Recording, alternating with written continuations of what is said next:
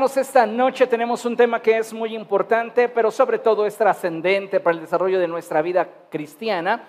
Y le he puesto por título, Sigue confiando en Dios. Diga conmigo, sigue confiando en Dios.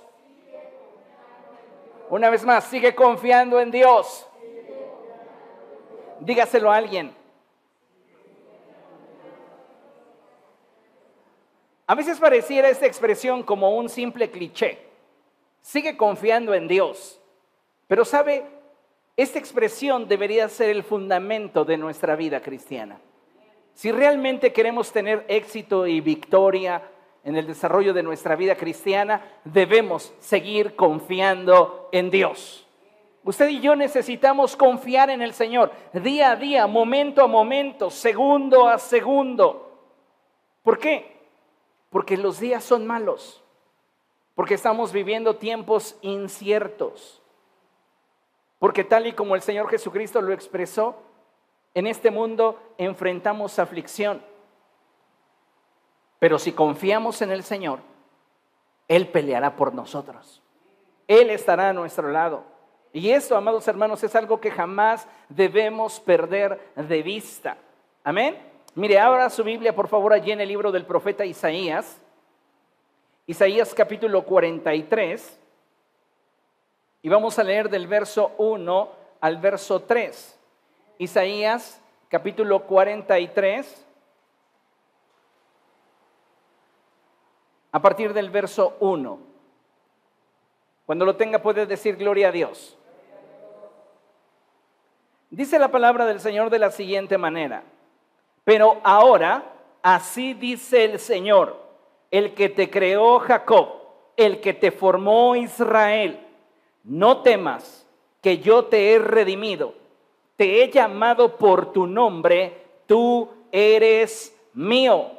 Vea qué hermosa expresión hay en este verso 1. Pero ahora así dice el Señor, el que te creó Jacob, el que te formó Israel.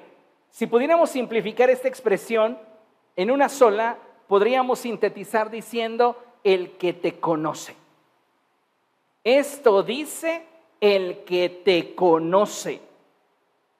Dice la escritura, no temas porque yo te he redimido, te he llamado por tu nombre, tú eres mío. ¿Cuántos de ustedes se sienten propiedad de Cristo?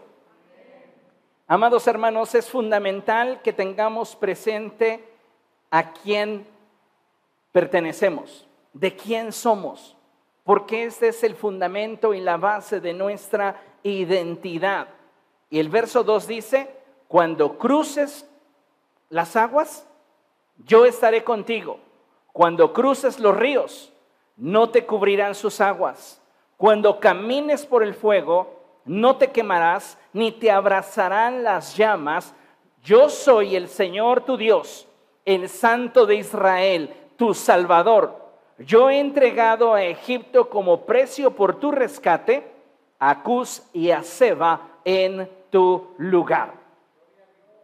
En el verso 1, amados hermanos, podemos ver que Dios nos conoce y que Él nos compró para sí mismo. En el verso 2, Él nos hace la promesa de que en medio de los momentos de dificultad, Él estaría con nosotros. Y en el verso 3, Él nos asegura que estará con nosotros porque a sus ojos tenemos un gran valor. Y eso es maravilloso. El verso 3 dice, yo soy el Señor tu Dios, el Santo de Israel, tu Salvador. Y escuche, yo he entregado a Egipto como precio por tu rescate a Cus y a Seba en tu lugar. Sin entrar en detalles, Dios está diciéndote, tienes un valor especial delante de mis ojos. Y por esa razón es que Él nos ha comprado para sí, promete estar con nosotros en medio de la dificultad y nos dice el por qué. Porque tenemos un especial valor delante de sus ojos. Es hermoso cuando encontramos en la Escritura esta clase de pasajes que nos instan a confiar en el Señor. Porque, amados hermanos, si hay algo que como hijos de Dios debemos de tener presente es que Él nos ama y que a sus ojos tenemos un valor especial. Ahora bien, como sabemos y todos lo hemos experimentado, la vida no es fácil ni sencilla. La vida está llena de situaciones y circunstancias que en determinado momento pudieran hacer nuestra existencia difícil. ¿Le ha pasado? ¿Ha enfrentado alguna situación que de repente hace su existencia menos grata? ¿Ha enfrentado usted algún tipo de problema que de repente pudiera estar provocando en su mente y en su corazón inestabilidad? ¿Y sabe qué es una de las consecuencias de la inestabilidad cuando ésta se da en el área de nuestros pensamientos y en el área de nuestro corazón? El sufrimiento. El sufrimiento es la consecuencia de la inestabilidad en el área de nuestros pensamientos y nuestro corazón. Así que es bien importante que nosotros cuidemos nuestra mente y nuestro corazón. Recuerda cuando la escritura dice que sobre toda cosa guardada guardemos nuestro corazón porque de él emana la vida. Pues cuando la escritura refiere al corazón del hombre, está precisamente enfocándose en el área de nuestros pensamientos y en el área de nuestros sentimientos. Si usted protege sus pensamientos, gobierna sobre sus emociones, lo que va a cultivarse dentro de usted son sentimientos sanos. Y si usted tiene pensamientos correctos y sentimientos sanos, usted tendrá siempre ante las circunstancias de la vida la actitud correcta. Hay personas que se topan con grandes oportunidades delante de sus ojos, pero al no tener la actitud correcta, pierden la oportunidad. Véalo de esa manera. Si tuviéramos la actitud correcta, podríamos avanzar ante cualquier adversidad. Pero si usted no tiene la actitud correcta, hasta las oportunidades que se presenten delante de usted las va a perder. Y todo esto tiene que ver con la forma en la cual cuidamos nuestra mente y nuestro corazón. Y cuando nosotros no somos buenos administradores de nuestros pensamientos y nuestras emociones, eso genera en nuestro interior inestabilidad, lo que produce en lo profundo de nuestro ser sufrimiento.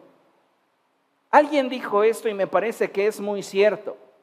El dolor es inevitable, pero el sufrimiento es opcional. Y muchos de nosotros le estamos dando demasiado peso a las circunstancias que en torno a nosotros acontecen, de tal manera que en nuestra mente se generan escenarios que nos lastiman, que nos hieren y descienden a nuestro corazón provocando emociones que se salen generalmente de control y sentimientos que nos lastiman. Y allí es donde comienza el sufrimiento. Y cuando comenzamos a experimentar el sufrimiento en nuestra vida es que entonces nos surgen momentos de dudas, tristeza, miedo, angustia y oscuridad. Y sabe, cuando usted está experimentando todo ese torrente de emociones, de situaciones que no puede controlar, lo único que puede hacerle frente a todas estas circunstancias es nuestra fe, nuestra confianza en Dios, esa certeza de que Dios cuidará de nosotros. Aun cuando pareciera que lo estamos perdiendo todo, aun cuando pareciera que no tenemos salida, de ahí, escúchalo bien, de ahí, de tu cárcel, de tu valle, de tus arenas movedizas, de allí Dios te rescatará, de allí Dios te sacará. ¿Por qué? Porque Él te ama, porque eres de gran valor a sus ojos. A veces, amados hermanos, simplemente no nos la creemos. Pensamos que no hemos hecho nada como para ser especiales a los ojos de Dios. Y realmente no hay algo que nosotros podamos hacer para que de repente Dios dentro de toda la humanidad diga, hoy Él es especial para mí. ¿Y por qué, Señor? Pregunta un ángel. ¿Es que no lo ves? Se levanta temprano todos los días y me invoca. No hay nada que yo pueda hacer como para despertar en Dios un interés especial por mí. Entonces, ¿cómo puede ser que Él me haya comprado para sí que Él prometa estar conmigo en la angustia y la dificultad y que yo tenga para Él un valor especial, simplemente porque Él así lo quiere. Nadie, escucha bien lo que voy a decir, nadie que en este momento está en el infierno puede decir que no fue amado por Dios. Todas las personas que están condenadas por una eternidad, ni uno solo puede decir, a mí Dios no me amó. Ni uno solo puede decir, yo nunca fui especial para Dios. Dios amó de tal manera al mundo que entregó a su Hijo unigénito, que Él nos dio muestras de su amor. Así que no hay algo extraordinario que usted y yo pudiéramos hacer como para de repente despertar en Dios el interés. Él nos ha amado de forma soberana, así con tus defectos, así con tus carencias, así con tus debilidades, así con tus fracturas, con aquellas áreas personales con las que muchas veces luchas. Él así te ama. ¿Por qué? Simplemente porque Él así lo desea. Él es fiel. Y debemos de entender que si somos especiales para Él, no es porque nosotros hayamos hecho algo, es porque Él simplemente así lo determinó. Así que el que seamos especiales para Dios nos representa a nosotros, sus hijos, una puerta de oportunidad. ¿Por qué? Porque si soy especial para Dios, y Él me garantiza que estará conmigo en mi momento de aflicción, porque Él me compró para Él mismo, aún y conociéndome, eso me da la certeza de que en medio de la aflicción o la dificultad yo tengo un respaldo. Y como le mencionaba, muchas veces no alcanzamos a entender el por qué somos especiales para Dios y por causa de esto es que no nos la creemos. Necesitamos, amados hermanos, hoy abrazar la verdad de que somos para Dios especiales. Por esta razón es que Él ha determinado estar con nosotros. Y nosotros necesitamos seguir confiando en Él. El rey David sabía esto y por esta razón David expresó lo siguiente. Acompáñame al Salmo 40. Salmo 40. Y vamos a leer a partir del verso 1.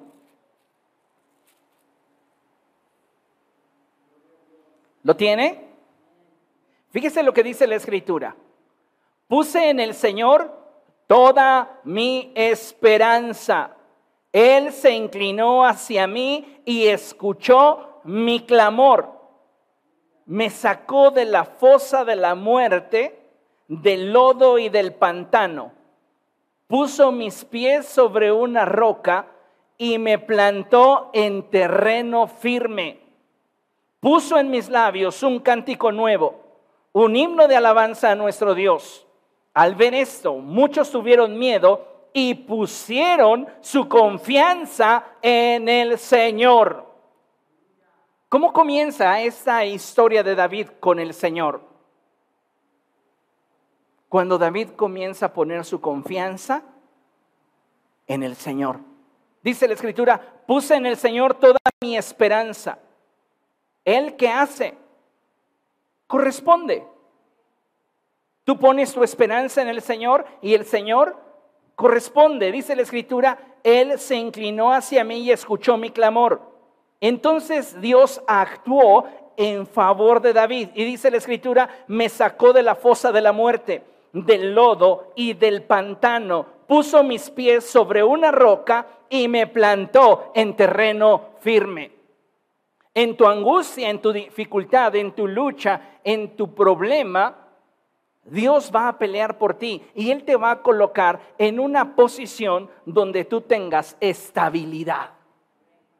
¿Por qué? Porque Dios no desea que tú vivas sufriendo.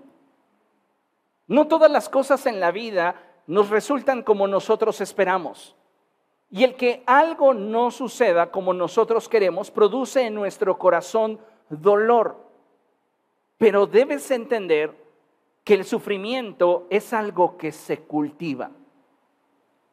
Si estás sufriendo, es porque no has tenido los pensamientos correctos como para mantener al margen la emoción que está generándose como resultado de tu dolor. Dios no desea que ustedes constantemente estén experimentando quebranto. Él quiere que ustedes depositen en Él su confianza y que puedan tener estabilidad en su vida. Y cuando tú tienes estabilidad en tu vida, dice la Escritura que entonces Él pone en nuestros labios un cántico nuevo, un himno de alabanza a nuestro Dios.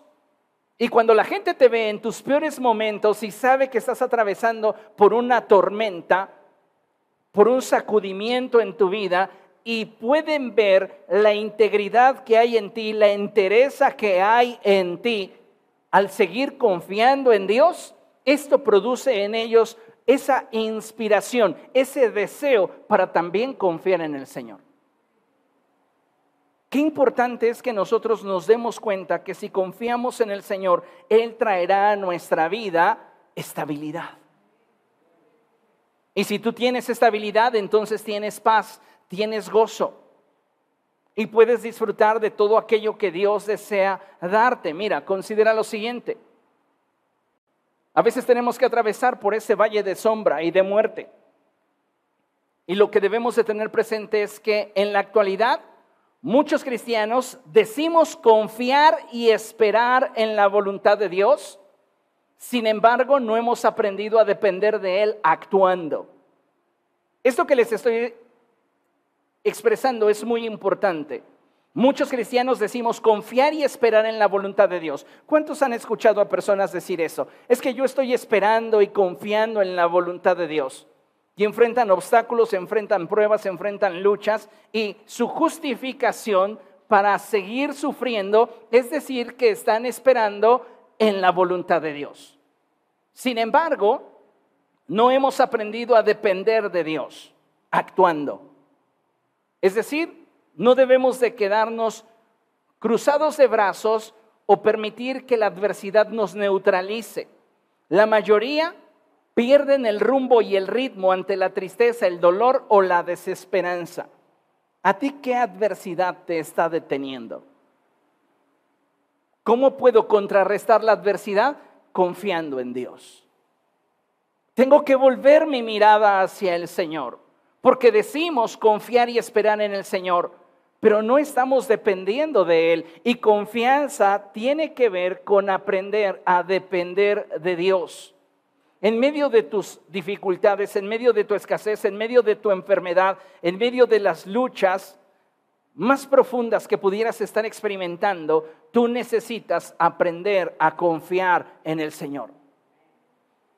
Necesitamos confiar en el Señor, atrevernos a confiar en Él. Ahora, en los momentos donde todo es cómodo y sencillo, pareciera fácil confiar en Dios. Pero ¿qué pasa cuando las circunstancias en nuestra vida se tornan difíciles? Es ahí donde muchas veces nuestra fe se tambalea y donde muchas de las decisiones que tomamos nos impiden avanzar en el propósito de Dios. ¿Cuántas decisiones usted ha tomado simplemente porque está atravesando por un momento que le provoca molestia? Está enojado y toma una decisión. Está triste y toma una decisión. No estamos teniendo la capacidad como para interpretar de manera adecuada nuestro entorno y al vivir en esa inestabilidad provocada por nuestras emociones, tomamos decisiones que no siempre son las mejores. ¿Qué deberíamos de hacer, amados hermanos, cuando estuviéramos enfrentando dificultades y pruebas? Fortalecer nuestra fe, porque es lo primero que se va a tambalear en nuestra vida. Te podrás preguntar, ¿y dónde está Dios en medio de esta situación? ¿Dónde está Dios en medio de esta circunstancia? ¿Sabe? En medio de la circunstancia dura, difícil, en la adversidad que usted está enfrentando, Dios está allí con usted. Deseándole enseñar algo, deseándole perfeccionar en algún área de su vida. Dicen por allí que ningún mar en calma ha hecho a ningún marinero experto y creo que es verdad.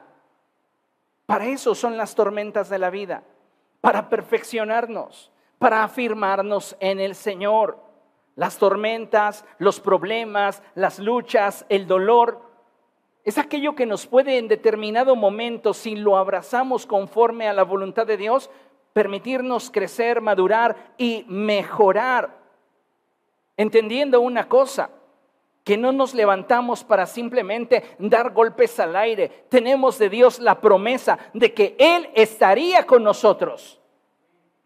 Y si en medio de las dificultades de la vida nos tomamos de su mano, ninguna circunstancia, amados hermanos, por amenazante que nos parezca, tendrá el poder de destruirnos. ¿Por qué? Porque Dios está con nosotros y nuestra confianza está en el Señor. Dios no falla.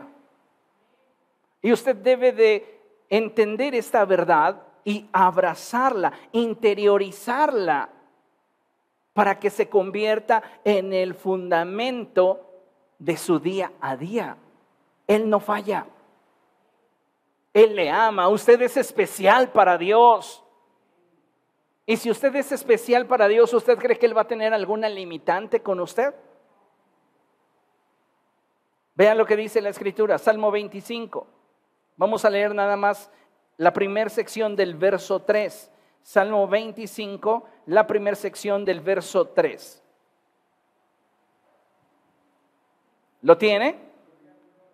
Dice la palabra del Señor así, quien en ti pone su esperanza jamás será avergonzado.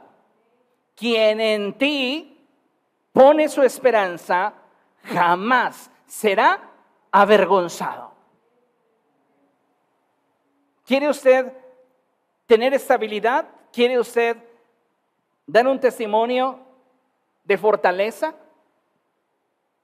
¿De integridad? Ponga su confianza en el Señor.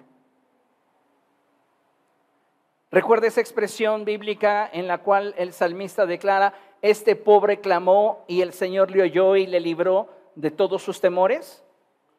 Bueno, pues Dios va a pelear por usted, porque esa es precisamente la promesa que nos da a través del profeta Isaías. Necesitamos aprender a confiar en el Señor. Y como hijos de Dios necesitamos fortalecer nuestra fe y profundizar en nuestra relación con Dios a fin de que podamos confiar en el Señor de una forma más eficiente. En más de una ocasión les he expresado y les he dicho que no es lo mismo tener fe a confiar en Dios. Tener fe es tener convicción acerca de algo. Confiar es depender, es soltar, abandonarme en las manos de aquella persona en la cual confío. Ahora la pregunta obligada es, ¿estamos confiando en Dios? Porque si usted está confiando en el Señor, usted tiene entonces la certeza de que Dios va a obrar conforme a su propósito en su vida. Yo no tengo de qué preocuparme si realmente estoy confiando en Dios. ¿Por qué? Porque sé que soy especial para Él, sé que me ama. Y eso para mí es garantía, aunado a su promesa de que estaría conmigo, de que cualquiera que sea el resultado en el proceso que estoy viviendo, en Él habrá bendición para mí. ¿Por qué? Porque soy especial para Dios. ¿Lo entiende? Ahora, ¿lo cree? Porque son dos cosas diferentes. Yo puedo entender algo, pero no necesariamente creerlo. ¿Y cómo sé que lo estoy creyendo? Porque lo sientes. Lo que dices saber, lo que dices creer, está descendiendo hasta tu corazón. Y entonces lo sientes. Es como si Dios nos preguntara, ¿crees que te amo? Sí, sí creo que me amas, Dios. ¿Lo sientes? No, la verdad no. Entonces, ¿cuántos de nosotros tenemos fe de que Dios está con nosotros? Pero no nos atrevemos a depender de Él porque no estamos confiando en que realmente esté con nosotros. ¿Y por qué no confío en que Él esté conmigo? Porque no puedo todavía sentir que tenemos un nivel de relación en el cual Él pueda ser para mí incondicional. Y si usted no ha profundizado en una relación con Dios al punto en el cual sienta que Él es para usted incondicional, usted no ha empezado a conocerle. ¿Por qué mi Dios es incondicional? Él es incondicional. ¿Usted podría decir que toda la semana se ha portado perfecto? ¿Que el apóstol Pablo es un simple mortal a su lado?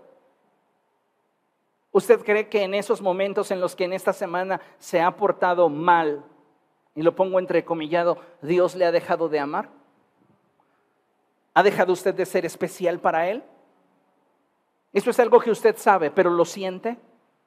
¿Siente realmente ese respaldo a pesar de que usted no ha sido el hijo o la hija que debería de ser? Si usted no lo puede sentir, usted no está realmente conociendo a Dios. Porque mi Dios es incondicional. No escribe tu, nombre en el libro de la vida un día y lo borra al día siguiente. Él te ama y para Él eres especial. No necesitas entenderlo, solo necesitas disfrutarlo. Porque así es como se entretejen los vínculos del amor.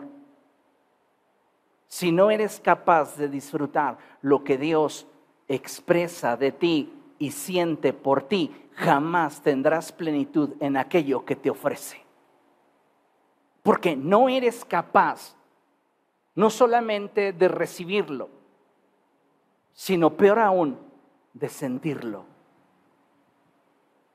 Y un amor que no se puede sentir es un amor que no existe. Así que no me puedes decir que, Dios te ama si solamente ese amor se queda al nivel de tu razón. Yo lo sé, pero no lo estoy sintiendo realmente no lo estás viviendo. No lo has interiorizado y no puedes confiar en Dios porque no tienes la certeza de que Él sacaría su mano para rescatarte o daría la cara por ti. Y tenemos que movernos en una dirección que nos lleve hacia una mayor profundidad en cuanto a nuestra relación con el Señor y fortalecimiento de nuestra fe. Porque el mundo no pregunta, el mundo llega y te da un garrotazo. Así es la vida. Día a día la vida trae sorpresas, algunas positivas, la mayoría negativas. Y la pregunta obligada es, en medio de esas situaciones adversas, ¿sigues confiando en Dios? ¿Por qué Job no maldijo a Dios después de que perdió todo, después de que perdió su familia, después de que una sarna viene sobre de él y pierde su salud. ¿Qué le dijo su compañera de vida? Algunas traducciones dicen acertadamente que le dijo, ¿aún mantienes firme tu integridad delante de Dios?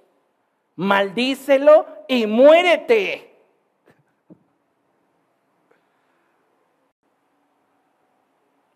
Y Job adoró. Porque para Job el amor de Dios hacia él no era algo que podía ponerse en tela de juicio, puesto que lo sentía. Tú puedes dudar de cualquier cosa menos de lo que realmente sientes. Lo que sientes es algo que ha llegado a lo profundo de tu corazón y que ha pasado la prueba de tu razón. Pero puedes tener muchas cosas que están en el área de la razón y que no sientes. Para ti no son relevantes porque no han recorrido la distancia de tu mente a tu corazón. Y solo hasta que te sabes amado por Dios es que sabes que eres especial para Él. Es que lo sientes. Es como el apóstol Juan. Todo su evangelio, Él se describe como el discípulo a quien Jesús ama. Oye, pero tú no eres el tesorero. Jesús le dio la tesorería a su mejor amigo, a Judas Iscariote. Oye, pero Jesús no está todo el tiempo contigo. Acuérdate que con quien más pasa tiempo es con Pedro. Hay personas más brillantes y que pueden aportar más experiencia y más capacidad que tú, Juan. Podríamos simplemente hablar de Mateo. Y sin embargo, ninguno de ellos tiene la capacidad de expresarse como el discípulo a quien Jesús ama, porque Él es el único que ha logrado interiorizar y no solamente entender a nivel de la razón, sino sentir al nivel del corazón que Él es especial para Jesús. Él es el único de los doce que se sabe especial. Tan es así que cuando había alguna duda difícil entre los discípulos, a quien aventaban al frente era Juan. Pregúntale tú, a nosotros nos va a regañar, pero a ti te va a contestar. Así que ve tú y pregúntale, ¿quién se recostaba en el pecho de Jesús? Juan. No piense que Jesús agarraba a cualquiera de los dos y decía, ven aquí, escucha mi corazón. No iba a ser eso. Niveles de relación, niveles de intimidad. Y Juan era un íntimo. ¿Por qué? Porque Jesús así lo determinó para con él, por un lado. Pero por otro lado, él lo pudo entender e interiorizar. Entonces, si yo quiero realmente seguir confiando en Dios, amados hermanos, no me va a bastar con tener el conocimiento de saber que soy especial para Dios. No te va a ser suficiente. Tienes que tener una experiencia con Dios que le arroje a tu corazón una convicción sobre el sentir que hay dentro de ti. Porque todos en algún momento vamos a tener que atravesar por ese valle de sombra y de muerte. Vamos a tener que enfrentar problemas. Y es ahí donde tu teoría de decir, yo confío y espero en la voluntad de Dios, va a ser probada. Y si no tienes realmente una certeza en tu corazón de que Dios te ama, de que eres especial para Dios y de que Él pelearía por ti, es probable que esa inestabilidad te lleve por un camino de sufrimiento, de dolor, de angustia, de inestabilidad. Todos hemos escuchado el relato bíblico de cuando Pedro sale de la barca, ¿lo recuerda? Y Pedro sale de la barca y comienza a caminar sobre el mar. Ahora recordemos que el mar está embravecido. Un fuerte viento está golpeando la cara del apóstol Pedro.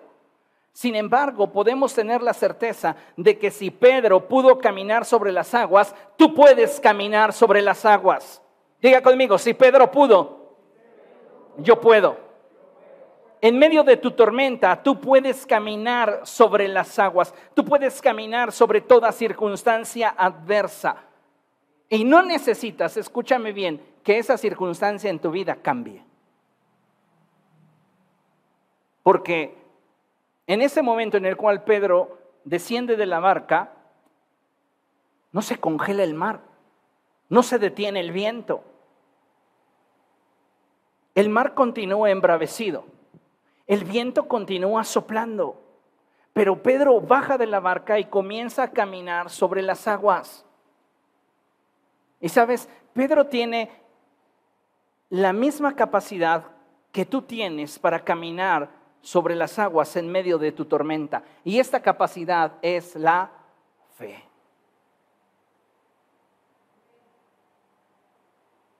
Vea qué sencillo parece. Pedro le dice, Señor, si eres tú, manda que yo vaya a ti sobre las aguas. Y Jesús le dice, ven.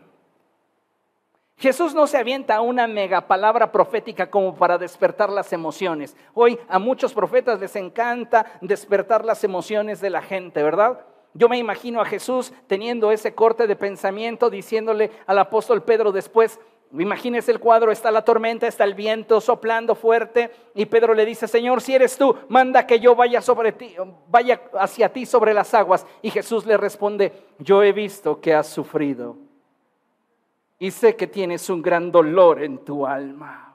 Pero hoy te digo que si tú confías en mí, darás un paso y luego otro y seguirás andando. Y entonces ya Pedro está en la euforia, pero no ha bajado de la barca. Lo que muchos están logrando hoy es solo emocionar al rebaño sin realmente edificarlo. Y lo que hoy necesitamos no es emoción, es un sustento que nos mantenga firmes y estables en medio de la prueba. Ahora, la fe es convicción. Y la convicción de que el Señor no te va a fallar es lo que le puede dar a tu corazón la capacidad de confiar. Reitero, fe y confianza no son lo mismo. Fe es la convicción. Dice la epístola a los hebreos que la fe es la convicción de lo que se espera. Es esa certeza de recibir aquello que aún no vemos. Convicción, certeza, seguridad. Cuando tú tienes una fe sólida, una fe fuerte, esa fe te da la capacidad de confiar. Si algo te puede sostener y dar estabilidad en tu fe, es tu confianza en el Señor. Se retroalimentan la confianza y la fe. Por eso es muy importante que como hijos de Dios aprendamos a confiar en el Señor, ya que de esto pende nuestra paz, estabilidad e incluso nuestro gozo en medio de la aflicción. Me despidieron, me detectaron una enfermedad, tengo problemas, pero en medio de ello podemos decir, el gozo del Señor es mi fortaleza. ¿Por qué? ¿Porque tenemos fe? No, no solamente porque tenemos fe, porque hemos fortalecido esa fe y esa fe ha producido en nuestro interior la capacidad de confiar en Dios. Entonces yo puedo confiar en el Señor, esperando en Él, dependiendo de Él, porque sé que Él me ama y porque sé que soy especial para Él. No porque lo he escuchado, sino porque lo siento. Y solo lo que sientes puedes disfrutar.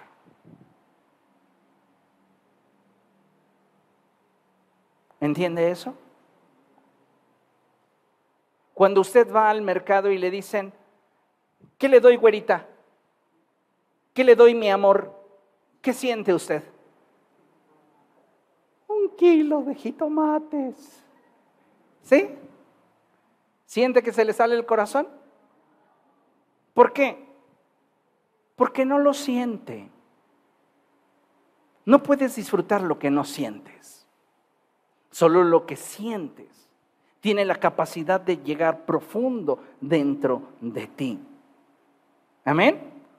Entonces es importante lo que les voy a mencionar, porque si nosotros aprendemos a confiar en el Señor, entonces podremos tener paz, estabilidad e incluso gozo en medio de la aflicción. Hay otra historia que a mí me encanta en la escritura y es la historia en la cual Pedro es aprendido. Si usted recuerda lo que la palabra de Dios enseña, Herodes aprende a Jacobo y lo mata. Y esto le agrada a los judíos. Y como él se da cuenta que esto le agradó a los judíos, pues entonces dice, voy a agarrar a los demás. Y el siguiente que agarra es a Pedro. Se lo voy a juzgar y lo voy a matar. Vamos a ver qué dice la escritura. Hechos capítulo 12. Vaya allá. Hechos capítulo 12.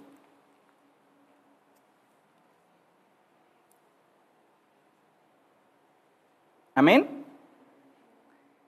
Fíjese lo que dice la escritura. En ese tiempo el rey Herodes hizo arrestar a algunos de la iglesia con el fin de maltratarlos. A Jacobo, hermano de Juan, lo mandó matar a espada. Al ver que esto agradaba a los judíos, procedió a prender también a Pedro. Esto sucedió durante la fiesta de los panes sin levadura. Después de arrestarlo, lo metió en la cárcel y lo puso bajo la vigilancia de cuatro grupos de cuatro soldados cada uno. Tenía la intención de hacerlo comparecer en juicio público después de la Pascua. Pero mientras mantenían a Pedro en la cárcel, la iglesia oraba constante y fervientemente a Dios por él. ¿Sabe cuál creo que sería la oración que los cristianos estaban teniendo hacia Pedro? La misma que Jesús tuvo para con Pedro. Pedro, Satanás los ha pedido para zarandearlos como al trigo, pero yo he orado por ti para que tu fe no falte. Yo me imagino a los creyentes orando para que la fe de Pedro no menguara. Estaba en una situación difícil. ¿Qué es lo que más debería de preocuparle a la iglesia? De que al apóstol no le faltase la fe.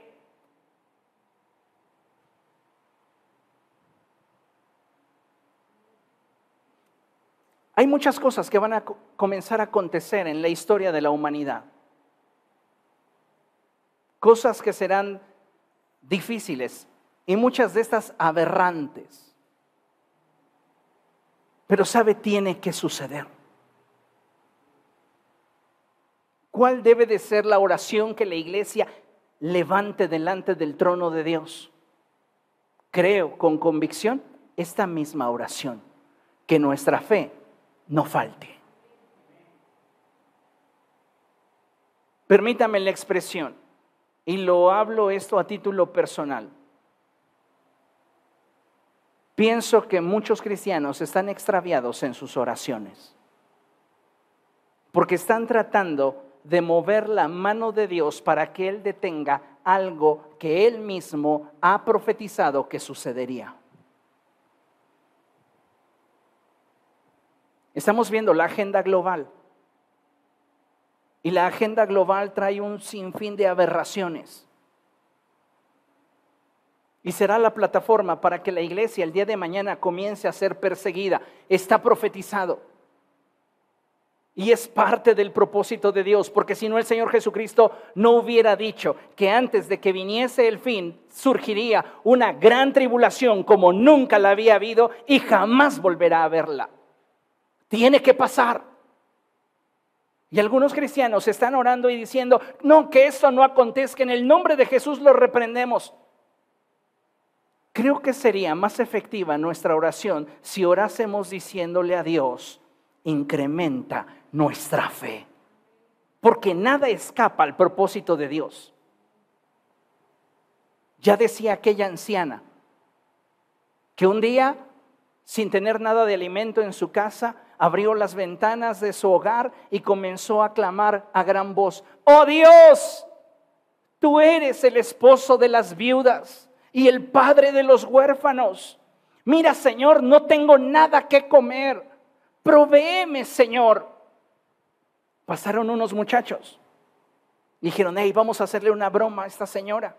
Vamos, comprémosle una despensa, se la llevamos y cuando ella pregunte que quién se la manda, le decimos que el diablo. Así hicieron, fueron y compraron, llegaron a su casa y tocaron. Ella abrió y le dijeron, señora, aquí le traemos esta despensa. Alguien que está muy interesado en usted se la ha enviado. La señora la tomó y dijo, muchísimas gracias. Y iba a cerrar la puerta cuando ellos le dijeron, oiga, ¿y no le interesa saber quién se la envió? Y ella les contestó, no, jóvenes, porque cuando Dios manda, hasta el diablo obedece. Cuando Dios manda, hasta el diablo obedece. No le tengas terror a lo que el mundo sin Cristo proponga. Afirma tu fe, consolida tu fe, afirma y profundiza en tu confianza en Dios, que lo que tiene que acontecer va a acontecer. Porque está profetizado. Yo no puedo ir en contra de las escrituras, pero sí puedo prepararme para que ese día en el cual yo tenga que enfrentar aflicción, mi fe no falte, yo pueda seguir confiando en el Señor. Y este es el ejemplo que nos da Pedro, miren. Después de arrestarlo, lo metieron en la cárcel y lo puso bajo la vigilancia de cuatro grupos de cuatro soldados cada uno. Tenía la intención de hacerlo comparecer en juicio público después de la Pascua, pero mientras mantenían a Pedro en la cárcel, la iglesia oraba constante y fervientemente a Dios por él. La misma noche en que Herodes estaba a punto de sacar a Pedro para someterlo a juicio, lea conmigo, este dormía entre dos soldados con dos cadenas. Unos guardias vigilaban la entrada de la cárcel. ¿Qué estaba haciendo Pedro? Te van a sacar y te van a matar. Él estaba durmiendo. ¿Por qué? Porque cuando puedes confiar en que alguien dará la cara por ti, puedes descansar. Puedes descansar. Eso me hace recordar ese relato que en alguna ocasión les conté de un padre y su hijo. El padre llevaba su pick-up y le dijo a su hijo, vamos a cargar piedras. Y entonces comenzó el hijo a cargar piedras y agarraba algunas pequeñas, unas medianas y comenzó a llenar la caja de la camioneta de piedras hasta que llegó a una piedra bastante grande. Y entonces el padre le decía, usa toda tu fuerza. Y el hijo se ponía hasta morado de la fuerza que hacía y no la lograba levantar. Cuando finalmente su padre se acercó a él y le dijo, hijo, todo lo que yo tengo y todo lo que soy es tuyo. Mi fuerza también es tu fuerza. Y entonces entre los dos cargaron la piedra y la subieron a la caja de la camioneta. ¿Quién es tu fuerza? ¿No es el Señor? ¿No deberíamos confiar en Él en nuestros momentos de paz, pero también en nuestros momentos de tormenta? Por eso Pedro está durmiendo. A él no le aflige que al siguiente día lo puedan matar. A él no le preocupa que lo puedan azotar. A él no le interesa lo que pudiera acontecer porque sabe que es especial para Dios. Pero lo negaste, Pedro. ¿A poco ya se te olvidó? Hasta maldijiste para que no te relacionaran con Jesús. Pero Él me ama. No, no, no, pero le fallaste. Y esa clase de fallas, mira que no se olvidan. Hasta los evangelios las van a volver a escribir para que se sigan acordando de que eres un traidor pero Él me ama. Por eso la escritura dice que el amor verdadero cubre multitud de pecados. Él se sabía amado, él se sabía especial. ¿Qué puedes hacer contra eso? ¿O cuántos de ustedes aman a sus hijos solamente porque salen en el cuadro de honor? ¿Cuántos de nosotros amamos a nuestros hijos porque son los más inteligentes, los más capaces, no sería amor. Sería conveniencia. Pero si los amamos por quienes son para nosotros, por lo que significan para nosotros, porque lo que representan dentro de nosotros, entonces lo que les ofrecemos sí es amor. Y Pedro, a este momento, ya no solo lo sabía, lo sentía. Por eso podía descansar. Volviendo al ejemplo de los marchantes, todo el mundo te puede decir que eres especial, que eres valioso, pueden decirte lo que quieran, pero no cualquiera te va a hacer sentir lo que te expresa y darte la certeza y la seguridad de que eso es verdad. Por eso es tan importante profundizar en el vínculo con el Señor. De nada me sirve conocer la escritura de Génesis 1.1 hasta Apocalipsis 22.21 si no logro sentir ni una sola de estas palabras.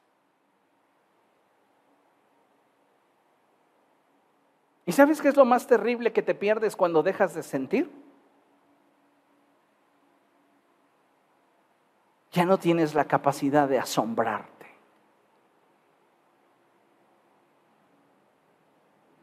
Lees, eres especial para mí, te amo, eh, di a mi hijo por ti, te proveeré, te sustentaré, te guardaré. Y tú, órale, está padre, como si estuviera leyendo las noticias. No hay una conexión, no hay un sentimiento que se involucre, no tiene valor. ¿Hace cuánto tiempo que no te estremece la escritura? ¿La leemos como leemos un cómic? ¿La leemos como si fuera simplemente un libro de arqueología o antropología, historia.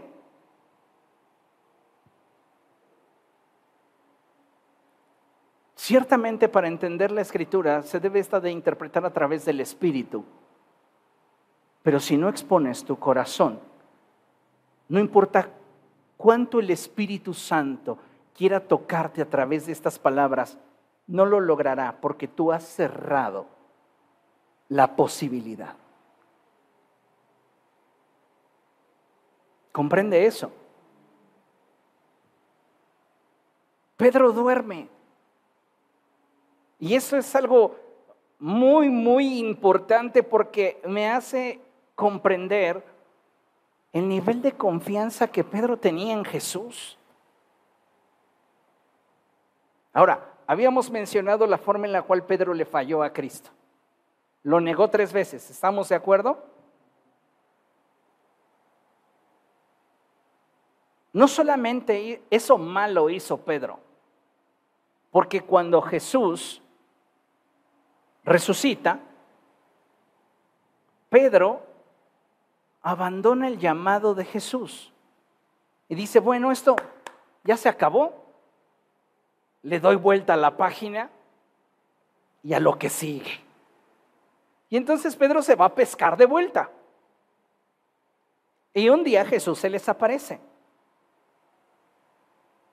¿Y qué pasa? Él les dice, muchachos, tienen algo que comer. Y uno de los discípulos, que yo podría presumir que era Juan, dice, es el Señor. ¿Y qué es lo primero que hace Pedro?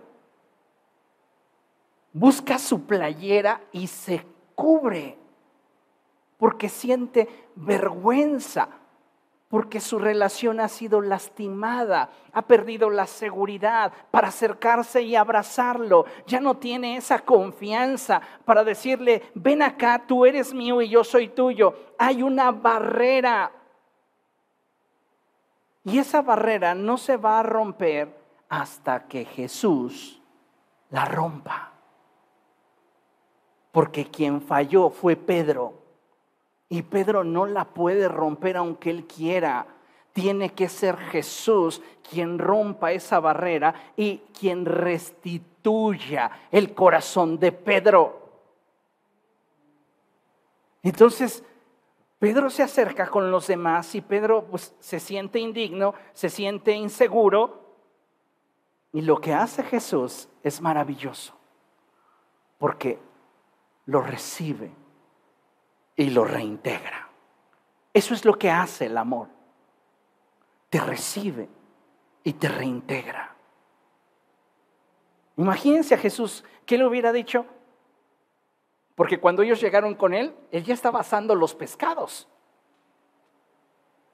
Imagínense que eran cinco en la barca y que Jesús nada más hubiera asado cuatro a ver, vénganse para acá.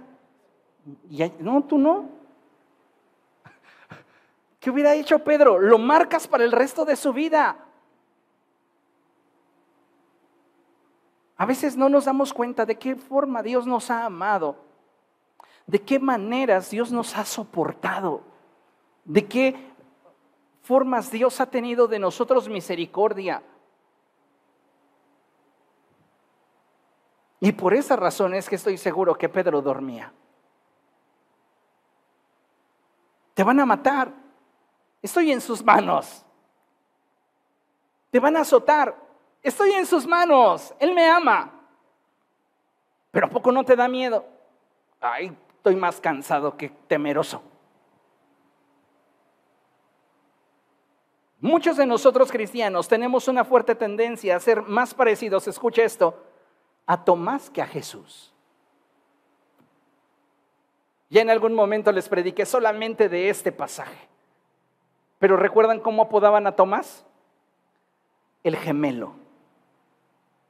Y una deducción obvia es que Tomás se parecía mucho a Jesús. Físicamente. Pero en cuanto a convicciones y confianza eran muy diferentes. Y muchos de nosotros nos estamos pareciendo mucho a Tomás como para decir, Dios, si realmente quieres que confíe en ti, entonces déjame meter mi dedo en cada una de tus llagas para entonces poder depositar en ti mi esperanza. ¿Qué Tomás no vio todos los milagros que Jesús hizo? ¿No has visto a Dios obrar en tu pasado? ¿Obrar en tu presente? ¿Y por qué para confiar en Él en medio de la situación que estás enfrentando necesitas más pruebas? ¿Sabes por qué? Porque no te ha caído el 20 de que te ama, de que realmente eres importante para Él. Porque si fuera así y sintieras ese amor, no te preocuparías. El dolor es inevitable, pero el sufrimiento es opcional. Y cuando en tu vida no hay estabilidad en tus pensamientos y en tus emociones, comienzas a experimentar sufrimiento.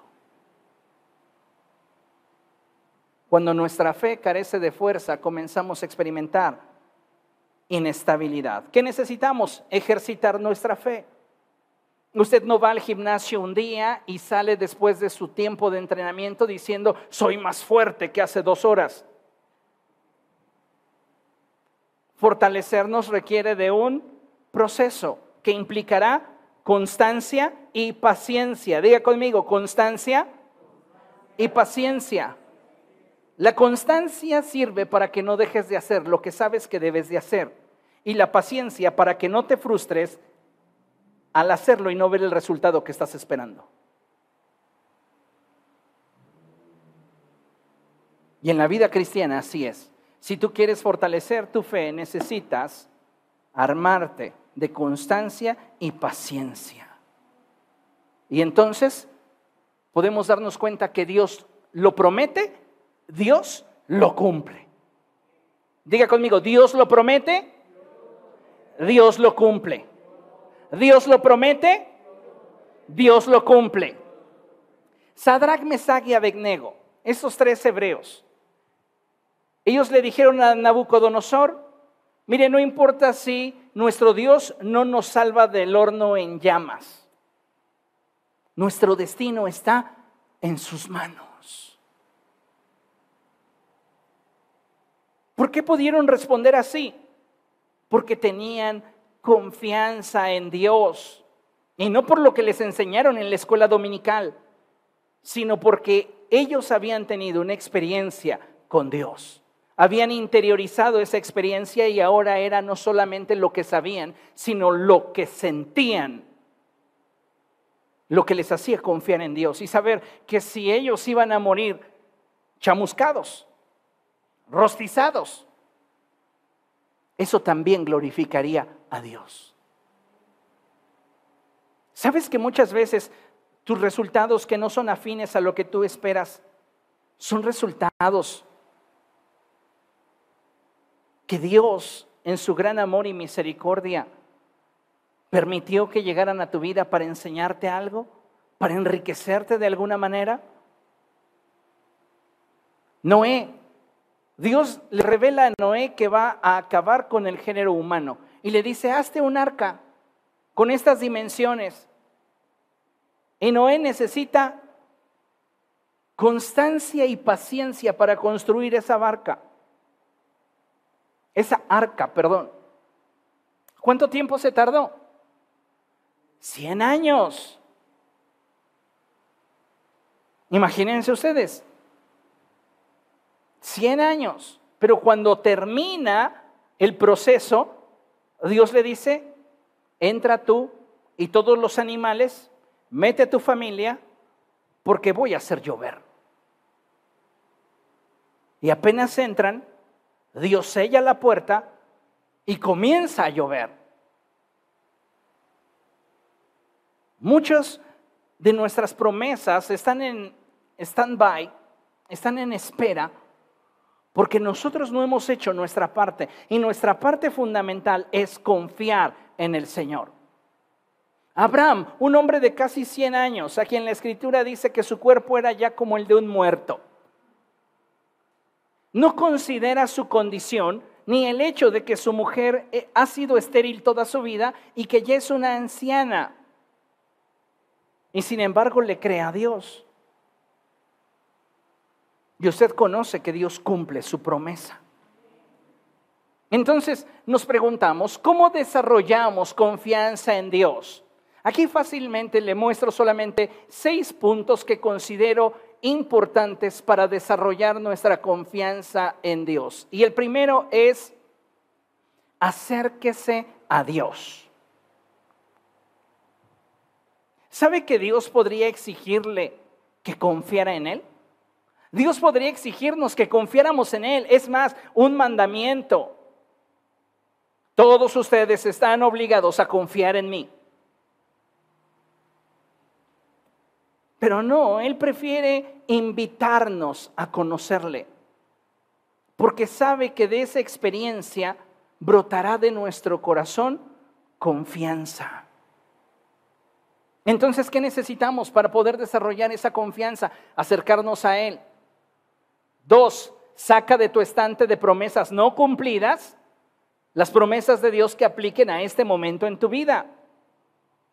Todos tenemos un estante de promesas no cumplidas, promesas que tal vez en algún momento alguien nos expresó y solo nos emocionó, pero después no tuvimos lo necesario como para perseverar en su cumplimiento. Y cuando las cosas no salieron como esperábamos, las guardamos. Y dijimos, ay, pues esa promesa tal vez no era para mí y las guardamos en ese estante de promesas no cumplidas. Tú tienes que sacarlas y abrazar esas promesas que apliquen para el momento o proceso que estás viviendo en tu vida. Ahora, una vez que te afirmes sobre la promesa y decidas creer en ella, preséntasela a Dios. Este punto es muy importante. Porque algunos de nosotros estamos presentando promesas delante de Dios. Tú me dijiste, Señor, y tú hablaste, Dios, cuando ni nosotros creemos en esa palabra. No le presentes a Dios algo por lo cual no estás dispuesto a luchar y que mucho menos crees que es para ti. Solo hasta que puedes tomar una promesa y realmente hacerla tuya, es que entonces te das cuenta que puedes presentarla delante de Dios como algo que Él tiene que considerar, porque es algo que tú has abrazado. El salmista decía, acuérdate, oh Señor, de la palabra dada a tu siervo, en la cual me has hecho esperar. ¿Por qué? Porque tu dicho, tu palabra me ha dado vida. Ten una actitud de gratitud. El apóstol Pablo escribe a los filipenses y les dice, por nada estén ustedes preocupados antes bien, presenten delante de Dios todas sus preocupaciones en oración y denle gracias. ¿Le has dado gracias a Dios por lo que no has logrado?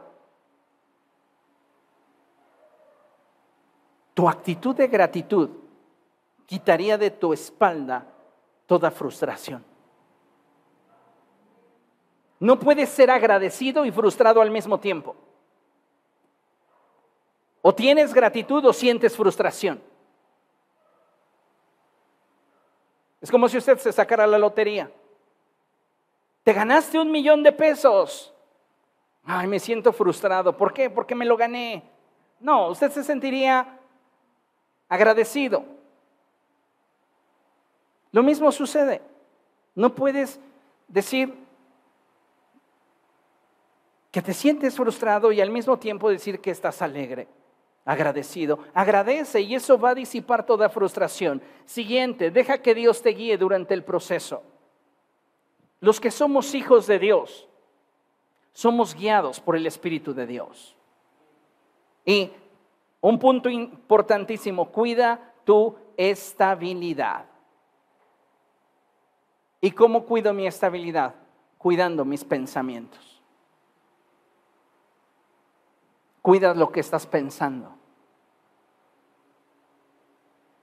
La forma en la cual digerimos el entorno determina el tipo de pensamientos que surgen en nuestra mente y esto a su vez provoca el tipo de emociones que surgen en nuestro interior. Una emoción es como un chispazo que se da en respuesta a un estímulo, a un momento.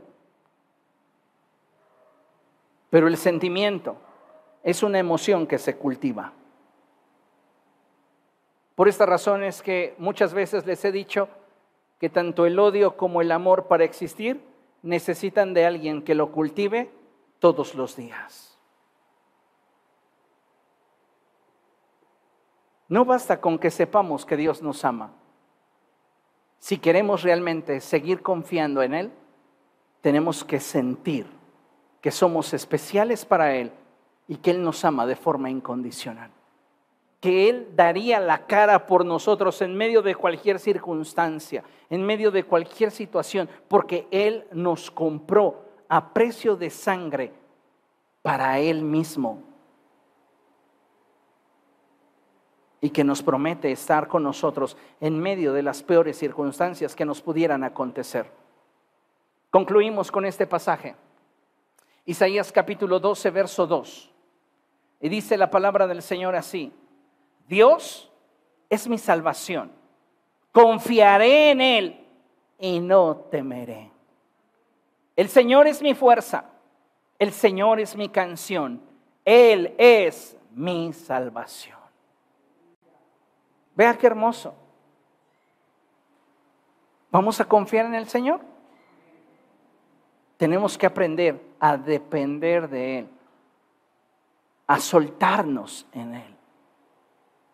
Y le repito, no basta con que usted sepa que Dios le ama. Si usted no lo puede sentir, no lo puede disfrutar. Y cuando nosotros no tenemos ese nivel de relación, no importa cuántas oportunidades se presenten delante de nuestros ojos, no las vamos a poder aprovechar, porque esa oportunidad para nuestros ojos está velada. ¿Comprende? Vamos a orar, póngase de pie. Padre, queremos darte gracias por la palabra que has hablado a nuestro corazón en esta noche. Espíritu Santo, pon colirio en nuestros ojos para que podamos ver. Trae a nuestro corazón la sensibilidad que requerimos para que esta palabra pueda germinar en nuestro interior,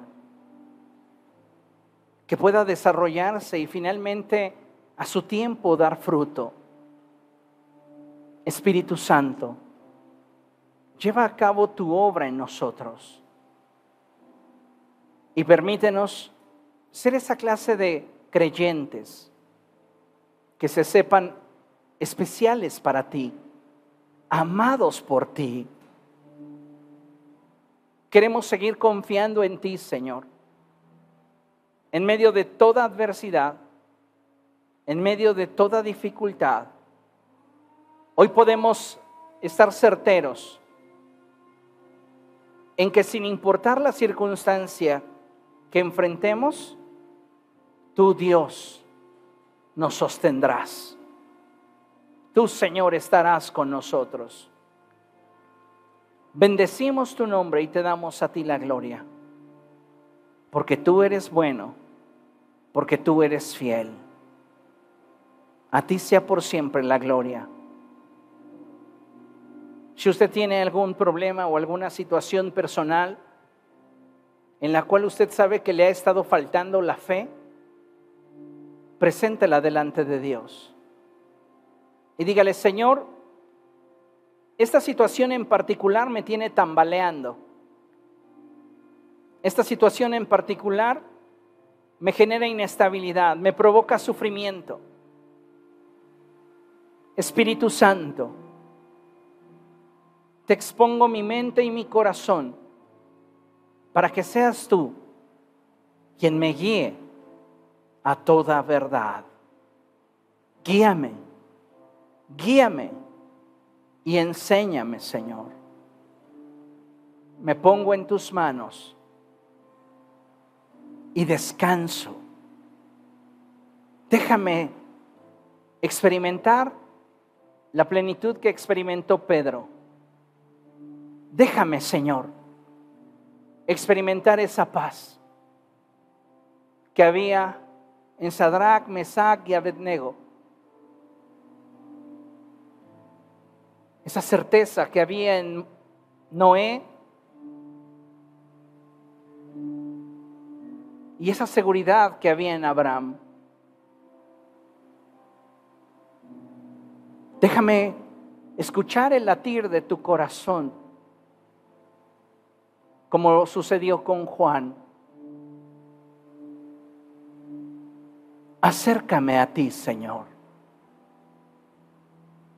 Quita tú la barrera que me separa de ti. Quita tú esa barrera que no me deja estar más cerca de ti.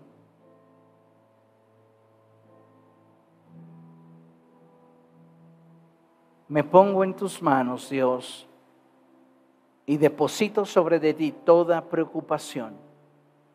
En el nombre de Jesús. Amén. Amén.